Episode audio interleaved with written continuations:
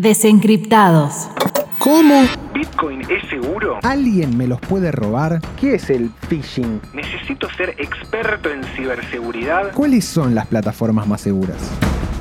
Bueno, para sacarte todas estas dudas llegó Desencriptados, un podcast de Ripio y Congo para explicar el mundo de Bitcoin y las criptomonedas. Mi nombre es Juan Ruoco y en este quinto capítulo vamos a hablar sobre la seguridad y Bitcoin. Cuando hablamos de seguridad en criptomonedas hay que tener siempre algo en mente. El tema es tan amplio que hay que separarlo de a poquito para poder entenderlo. Por un lado, podemos hablar sobre la seguridad de una criptomoneda en sí misma. Por ejemplo, cuán segura es la red de Bitcoin, la posibilidad de que sea hackeada y demás. Y en la otra punta del espectro está lo que todos y todas podemos entender por seguridad. Básicamente, que no le roben sus criptomonedas y no ser víctima de estafas. Alto, inspección de billeteras. Ah, claro. Creo que todo está en orden.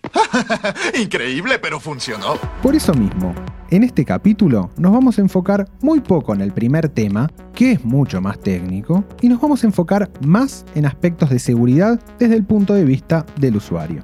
Bueno, pero yendo al grano, ¿Bitcoin es seguro? Sí, Bitcoin es recontra seguro. Para entender la seguridad de Bitcoin podemos pensar una analogía sencilla. Si Bitcoin fuera como el dinero común y corriente, la mayor garantía que nos da es que es muy difícil, te diría que casi imposible de falsificar. Cada vez que leemos, vemos o escuchamos una noticia donde dicen que alguien robó X cantidad de Bitcoin, no es que la red sea vulnerable sino que puede ser una vulnerabilidad de las plataformas donde esos bitcoins son alojados o bien la responsabilidad de un usuario que cayó en alguna trampa. Si bien puede parecer una diferencia pequeña, no lo es en lo más mínimo. Es como por ejemplo la diferencia entre que alguien falsifique dinero o que alguien entre a robar un banco. Cuando alguien roba un banco, el problema de seguridad lo tiene el banco, no lo tiene el peso como moneda. No decimos, los pesos no funcionan porque alguien los roba. En todo caso, los problemas del peso argentino son otros. Y entonces, ¿esas plataformas que me decís, son seguras o no? Buenísima pregunta. ¿Qué te parece si vamos a ver las medidas de seguridad que existen en las diferentes plataformas, apps y billeteras de criptomonedas para evitar los robos, hackeos y demás? Por ejemplo, la app de Ripio cuenta con un sistema de seguridad conocido como doble factor de autenticación. El doble factor es una medida de seguridad que reduce mucho las posibilidades de que alguien entre a nuestra cuenta. El sistema es muy sencillo. El doble factor conecta nuestra cuenta de Ripio con otra plataforma autenticadora. Estas aplicaciones nos van a dar códigos de ingreso a nuestra cuenta que cambian cada 30 segundos. Y cada vez que entremos a nuestra cuenta de Ripio, además de poner la contraseña, vamos a tener que poner el código de la aplicación de doble factor de seguridad. Si bien este método es bastante sencillo de usar, agrega una capa de seguridad adicional a nuestra cuenta. Este método, además, no se usa solamente para la app de Ripio, sino que cada vez más plataformas lo usan para proteger a sus usuarios, desde home banking hasta correo electrónico, pasando por redes sociales. Mi recomendación personal es que la uses en la mayor cantidad de casos posibles.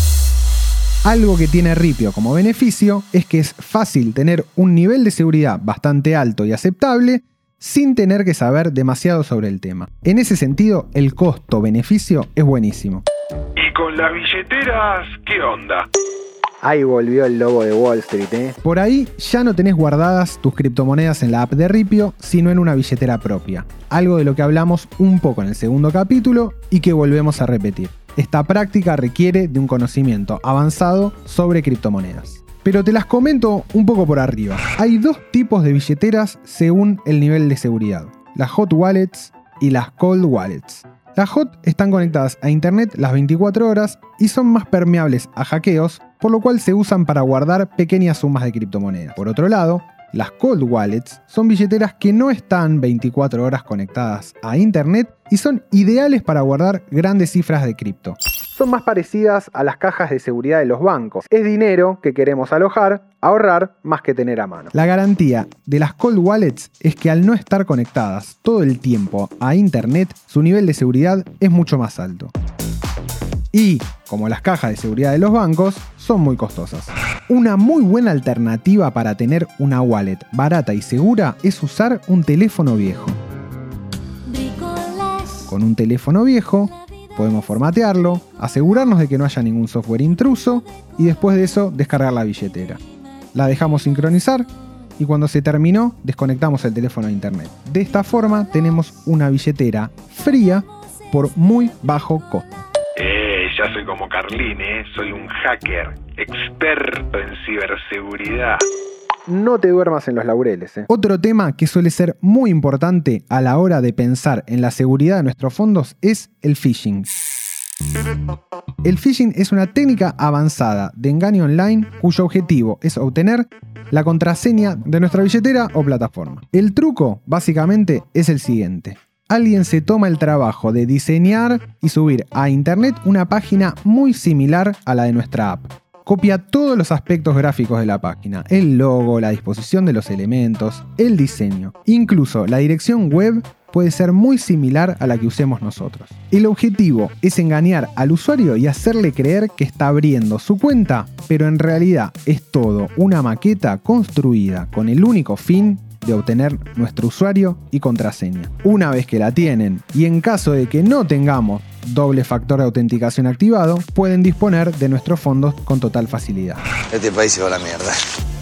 El phishing es una técnica muy común y como dijimos recientemente se usa para todo. Email, redes sociales, cripto, home banking. Así que a estar muy atentos para no caer en esas jugarretas. ¿Y cómo hago para que no me duerman con alguna jugarreta? Eh, ¿Cómo decirte? Te entiendo, no querés que te estafen. Bueno, existen muchas estafas que utilizan a las criptomonedas como pretexto. Las variedades son tan amplias y pueden alcanzar tal grado de sofisticación que no hay forma de catalogarlas a todas. Por eso vamos a dar un par de recomendaciones generales. En primer lugar, lo que hay que saber es que nunca tenés que delegar tus criptomonedas a nadie. Si bien esto es bastante obvio y sencillo, hay que recordarlo. Todas las plataformas que te piden X cantidad de cripto para devolverte más adelante con una ganancia irreal son una estafa. Nadie nunca que realmente sea serio te va a pedir guita, acceso a tu billetera o lo que sea. Ni tampoco existen las inversiones que den ganancias impresionantes de un día para el otro. Estas estafas generalmente se hacen con criptomonedas porque las transacciones son irreversibles y porque no hay nadie a quien reclamar. Así que una vez que caíste, anda a cantarle a Magoya. Por eso hay que ser muy cuidadosos con nuestras criptomonedas y nunca enviar nada a nadie que nosotros no queramos. Y repito, por si no quedó claro, todos los que te prometen volverte millonario, darte información privilegiada de mercado, señales, convertirte en el próximo príncipe de Nigeria y cosas por el estilo son formas sofisticadas de estafas no hay vuelta. Che, pobre rey de Nigeria se va a quedar sin heredero. Bueno, hoy vimos un montón de temas respecto de la seguridad de nuestras criptomonedas. Tafas, phishing, doble factor de autenticación y mucho más. Eso es todo por hoy. Mi nombre es Juan Ruoco y nos encontramos en el próximo episodio de Desencriptados, el podcast de Ripio y Congo, para hablar de minería de criptomonedas. Una producción de Congo.